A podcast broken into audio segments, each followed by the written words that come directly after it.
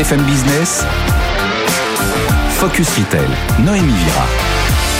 Bonjour à tous, ravi de vous retrouver au programme de votre émission Retail et Conso. Cette semaine, les grands défis des marques patrimoniales. Pour en parler, voici mes invités. Barbara Verschin, CEO de la marque Eric Bompard, Laure Barillon, consultante d'Altavia Native.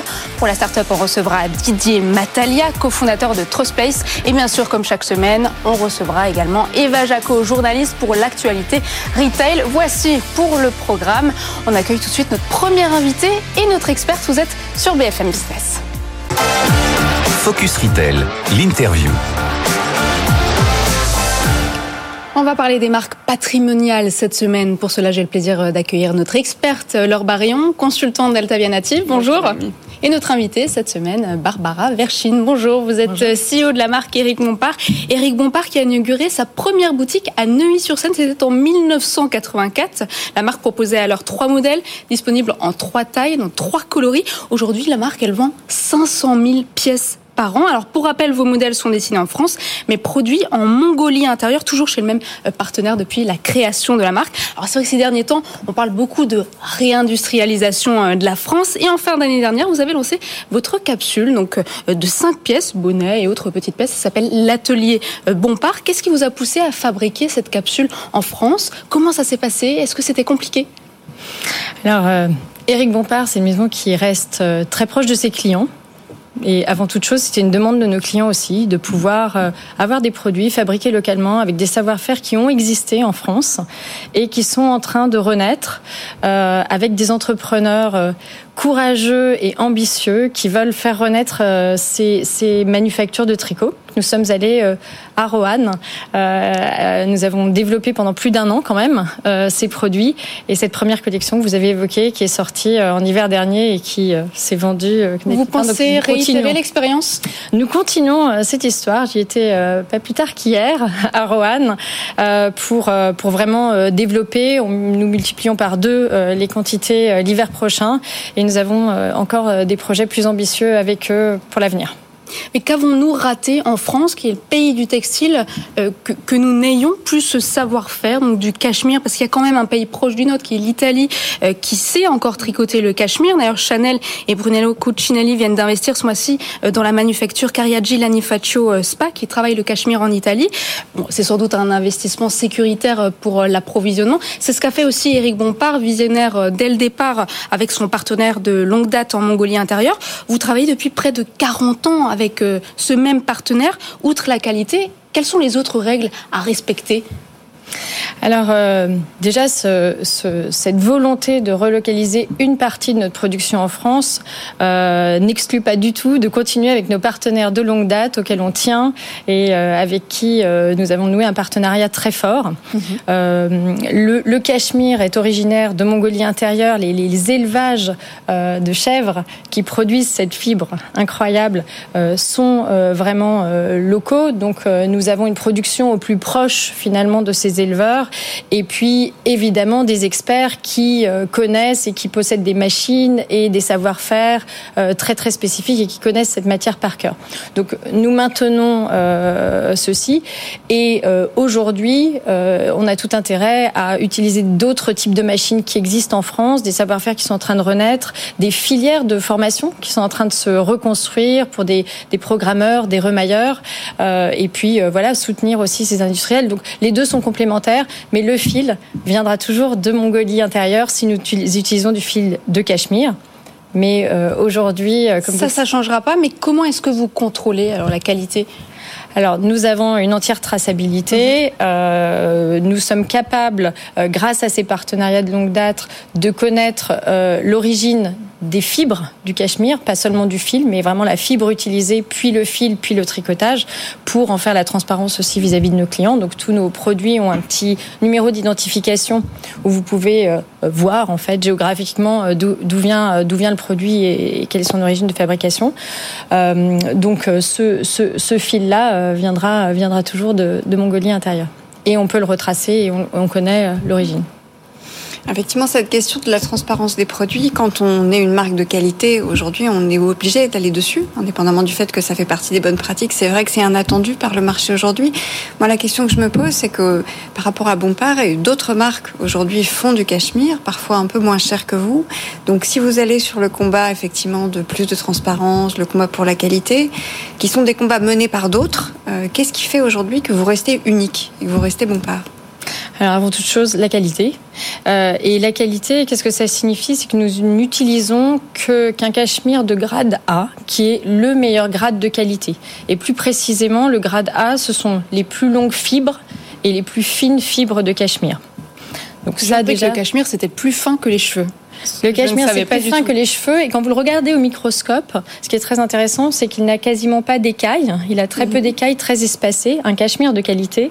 Et donc, c'est un produit euh, que vous portez à même la peau. Un produit Bompard, et je vous invite à faire l'essai, même si vous voulez une étude comparative, un produit Bompard, vous le portez à même la peau, c'est une double peau, il y a vraiment une, une c'est un, une matière de sensation, mhm.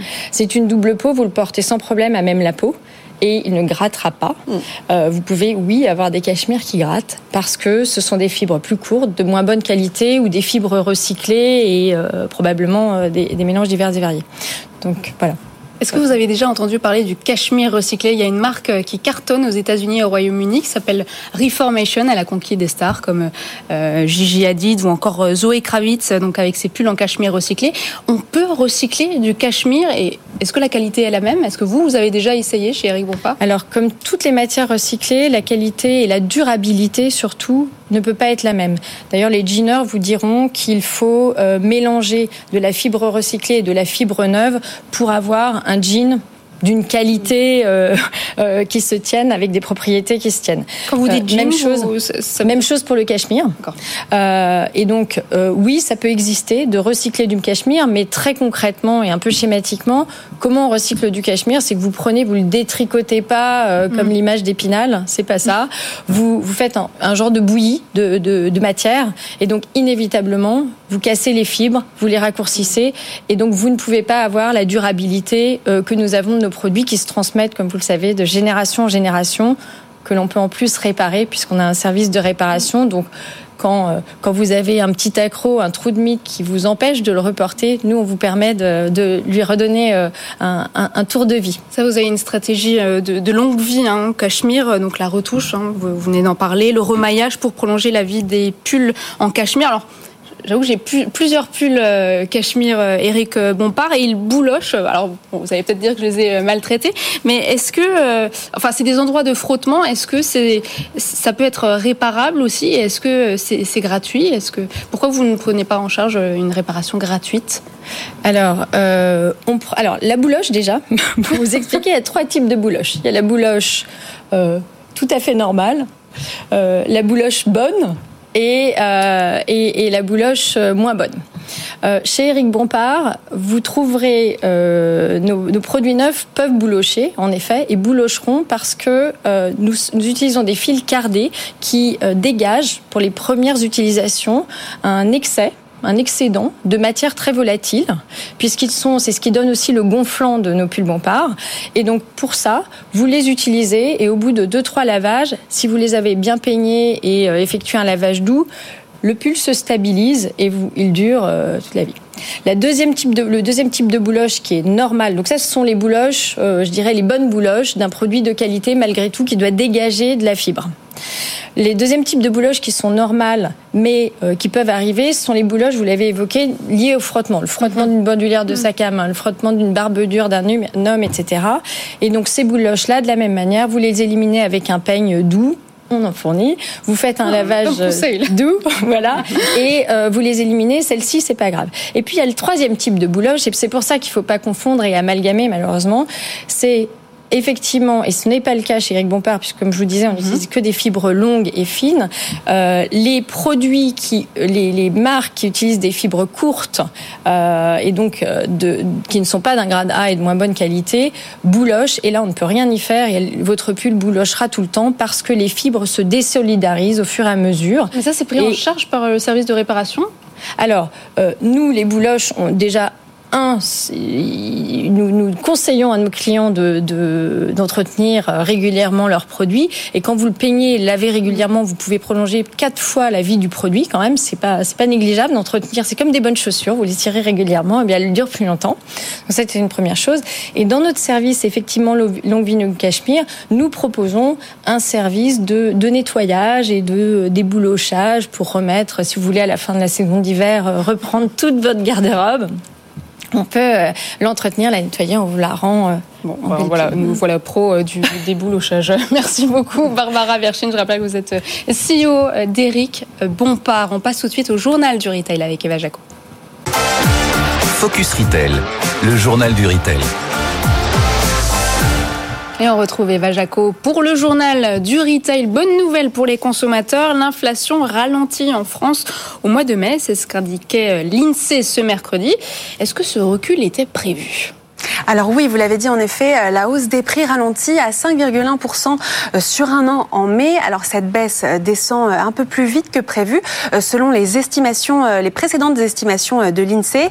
Après 5,9% en avril et 6% en début d'année, eh bien c'est un, un ralentissement net, principalement dû à l'accalmie sur les prix de l'énergie.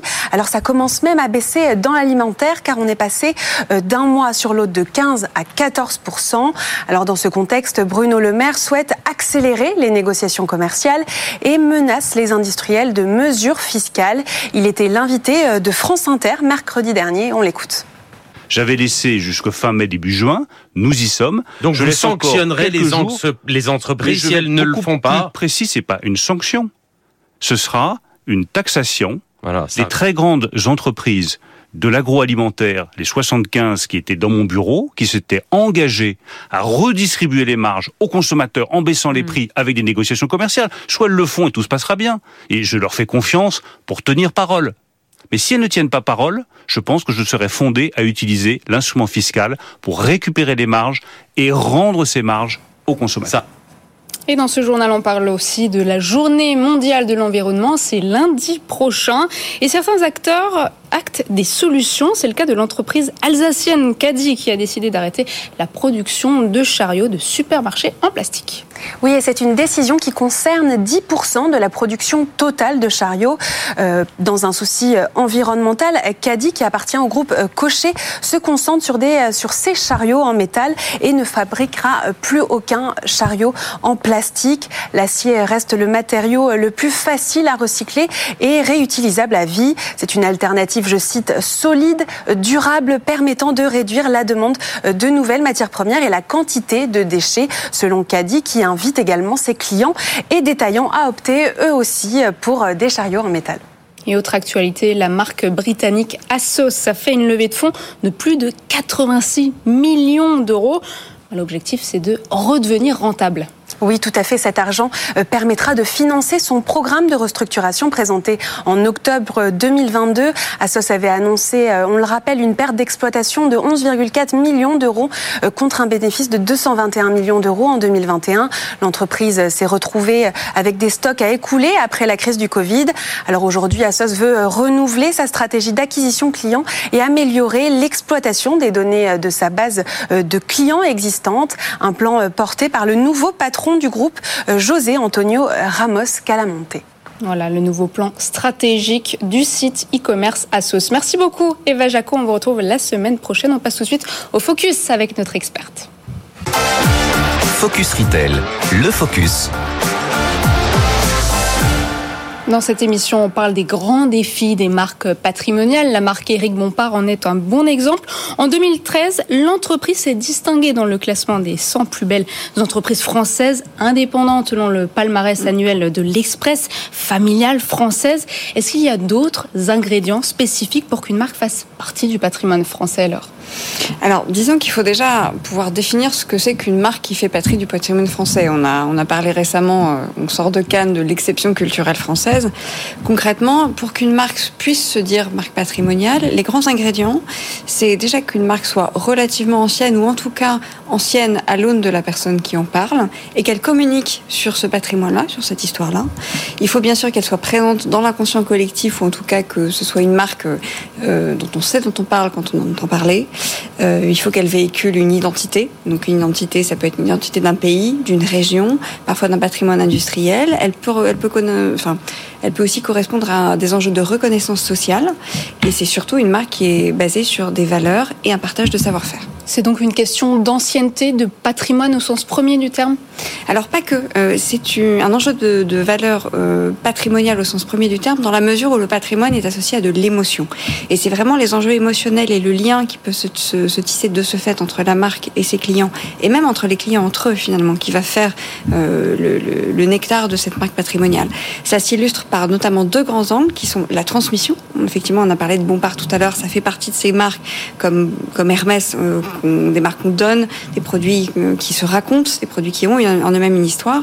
Et ça, ça va de pair avec une autre valeur qui est la confiance. C'est même parce qu'on a des, c'est des marques dont on connaît la qualité, qu'on a envie euh, de les donner et de les transmettre à des gens qu'on aime, euh, que ces marques s'inscrivent dans le patrimoine. Et ça ne concerne que les marques premium, les marques de luxe? Alors pas uniquement. C'est vrai que c'est beaucoup des marques premium parce que ce sont des produits, ce sont des biens qu'on peut transmettre, mais on peut transmettre aussi un goût, on peut transmettre une habitude de consommation. Orangina, Renault, par exemple, c'est aussi des marques qu'on peut qu'on peut qualifier de patrimonial. Mais c'est vrai que quand il s'agit de, produits de consommation courante, ça résiste moins bien au défi de, de, de la durée dans le temps. Est-ce que c'est Asbin une marque euh, patrimoniale? Pas forcément? Pas forcément, mais c'est vrai que qui dit patrimoine dit forcément qu'il faut pouvoir euh, vivre avec son patrimoine, le transmettre et surtout être en adéquation toujours avec les besoins mouvants des consommateurs. On pense par exemple à Kodak, qui était une grande marque patrimoniale française qui a mal pris euh, le virage du numérique, ce qui a causé son grand déclin. Et euh, contre-exemple, Lego. Lego qui était par définition une marque ancrée dans le cœur et dans le patrimoine des Français. Aujourd'hui, les, adultes qui jouaient au Lego petit continuent à y jouer. C'est ce qu'on appelle le rétro gaming. Vous parlez de Lego, de Kodak. Mmh. C'est toujours une marque avec un produit phare C'est souvent en tout cas un produit iconique. Euh, Bompard, on le disait tout à l'heure, s'est lancé avec trois euh, produits phares et, et, évidemment une matière euh, première euh, au début. Dans d'autres types de produits, on a par exemple la boîte des cachous la jaunie. On a tous vu cette petite boîte jaune quelque part, les carambars. on pense au tollé qu'il y a eu sur les réseaux sociaux quand ils ont menacé d'arrêter leurs blagues. en tout cas, ça dépend de l'expérience qu'on a avec ce produit et ça ne veut pas dire qu'il n'y a pas de diversification possible. Et on peut innover tout en restant une marque patrimoniale, c'est possible ça? Alors ça dépend de ce qu'on entend par innovation. Encore faut-il que l'innovation fasse partie de l'ADN de la marque, qui est effectivement euh, ce, qui correspond à, ce qu'on va aller chercher dans le patrimoine d'une marque. Euh, L'ADN de la marque, c'est ce qui va rester dans le temps, malgré les repositionnements et malgré les différentes vagues de campagnes de communication. Par exemple, Orangina, qui s'est distingué par son ton impertinent, avec la pulpe qui reste en bas et cet humour-là. Plus tard, il y a une campagne qui a fait grand bruit de Fred et Farid, où on voyait des animaux, donc c'était assez différent, mais toujours avec cette petite touche d'impertinence, et c'était une campagne euh, une des campagnes préférées des Français quand elle est sortie. sujet super intéressant. Merci beaucoup Laure Barion. On passe tout de suite à la start-up de la semaine. Focus Retail, le pitch. Avec l'explosion de l'e-commerce de seconde main, de plus en plus de consommateurs achètent des produits de luxe sur le marché de l'occasion. Alors, mis à part la validation d'un site spécialisé, qu'est-ce qui garantit au consommateur que son produit est authentique et n'est pas une contrefaçon? Vous allez voulu répondre à ce problème en mettant en place un certificat numérique de propriété. Didier Matalia, bonjour. Bonjour Noémie. Vous êtes euh, cofondateur de la start-up Trustplace, fondée en janvier 2020. Alors, ce certificat assure-t-il seulement l'authenticité ou apporte d'autres informations? Non, il apporte, il apporte beaucoup d'autres choses. Imaginez, pour, pour bien comprendre, que tous vos produits de valeur soient associés à un certificat numérique que vous pouvez retrouver très facilement dans votre téléphone portable.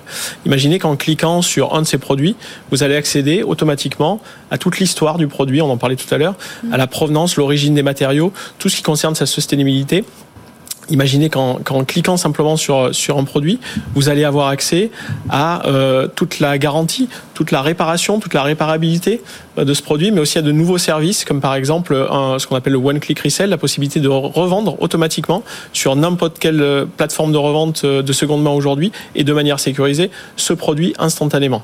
Donc aujourd'hui, nous, c'est, c'est ça qu'on fait avec Trustplace. On travaille avec les marques pour les aider à créer et à gérer ces certificats de propriété numérique pour permettre aux clients d'obtenir une authentification et une preuve d'authentification et de propriété partout dans le monde, à tout moment, mais aussi et surtout, certificat, c'est un vecteur qui va permettre d'obtenir toute une série de nouveaux services exclusifs développés par la marque.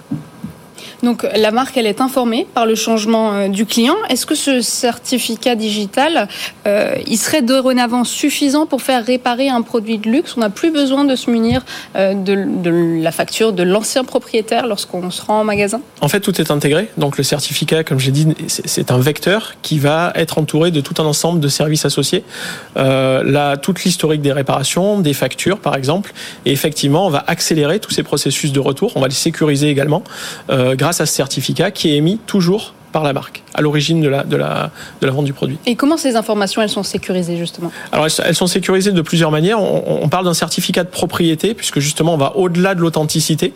Euh, on va intégrer... Euh, cette notion de propriété euh, en plus du numéro unique qui est associé au produit, qui peut être aujourd'hui un QR code, une puce NFC, un numéro gravé. Mhm. Et en fait, tout ça est sécurisé euh, via une technologie blockchain.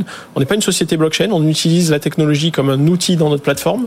Et, et c'est ça qui va permettre en fait de sécuriser cette combinaison entre le, le, le, le lien entre le produit, le propriétaire et d'autres éléments de sécurité qui vont permettre vraiment d'avoir un suivi sécurisé du produit et donc de tous ses propriétaires. Vous avez aujourd'hui 40 clients Un peu plus d'une quarantaine de clients, voilà, principalement des marques premium, luxe, voire ultra luxe. Euh, avec un très fort développement ces derniers temps, notamment depuis la fin de l'année. Oui, d'ailleurs, vous êtes euh, développé en Chine. Tout à vous fait. Avez dupliqué votre plateforme parce que la Chine, c'est un marché très important euh, dans, dans le luxe, c'est 40 Exactement. La, la, la, Chine correspond à, c'est à peu près 40% du marché du luxe. Euh, il y a une très très forte protection des données, de la, de la, de la donnée client notamment. Et aujourd'hui, Trustplay, c'est la première société en partenariat avec euh, Alibaba Cloud à être capable d'accompagner les marques, qui sont des marques mondiales, euh, sur le marché chinois avec une plateforme dédiée à la Chine pour offrir, pour que les marques puissent offrir à leurs clients la même expérience partout dans le monde, que le produit soit acheté à New York, à Paris ou à Shanghai parler de, de, blockchain, donc qui est au cœur de votre technologie, et de effectivement de, parfois de la frilosité que peuvent éventuellement avoir certains consommateurs à partager leurs données clients. Dans votre business model, comment vous, vous gérez cette éventuelle ambivalence?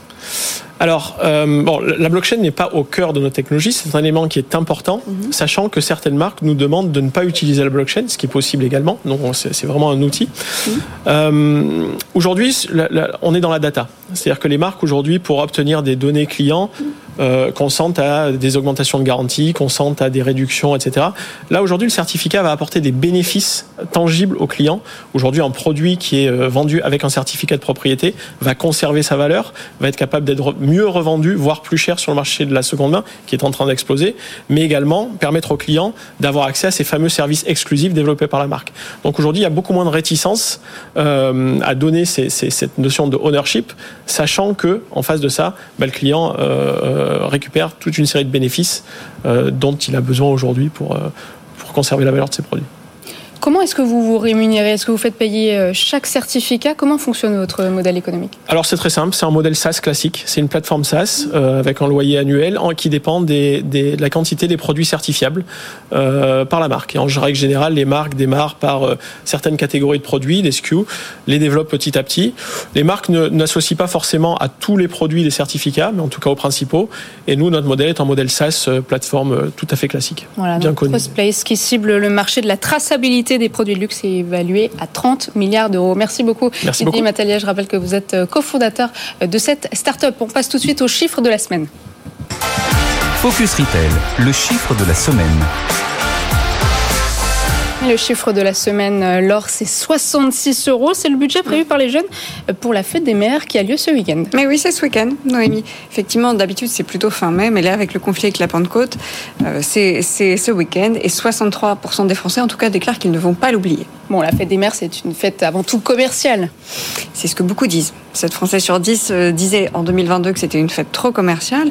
Et d'ailleurs, on peut un petit point d'histoire, ce qu'on peut rappeler, c'est que comme tous les temps forts, euh, souvent, ils sont accusés de, enfin on va dire, on peut les critiquer sur ce point-là. Et déjà, la fondatrice de la fête des mères, c'est une institutrice et militante qui s'appelait Anna Jarvis, qui l'a créée en 1905 pour rendre hommage à sa maman.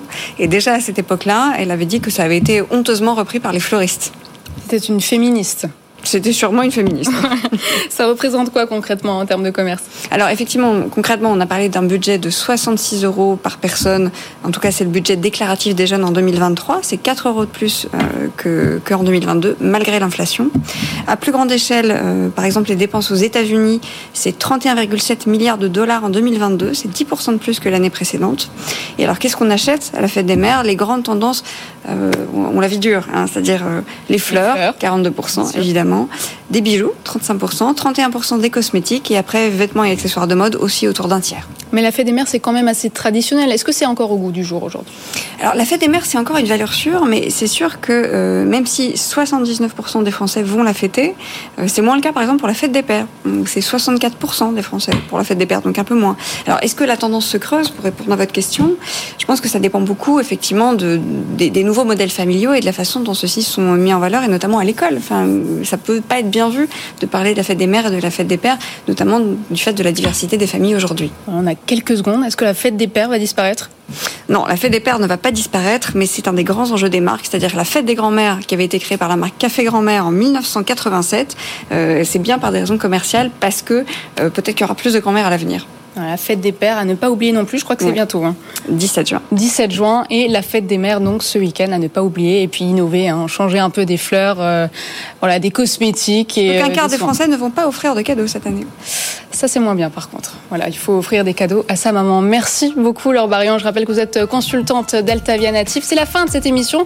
Vous pourrez la retrouver sur le site, l'application BFM Business bien sûr. Vous pouvez la réécouter en podcast. Quant à moi, je vous retrouve la semaine prochaine, même heure, même endroit. À Focus Retail, la distribution de demain s'invente aujourd'hui.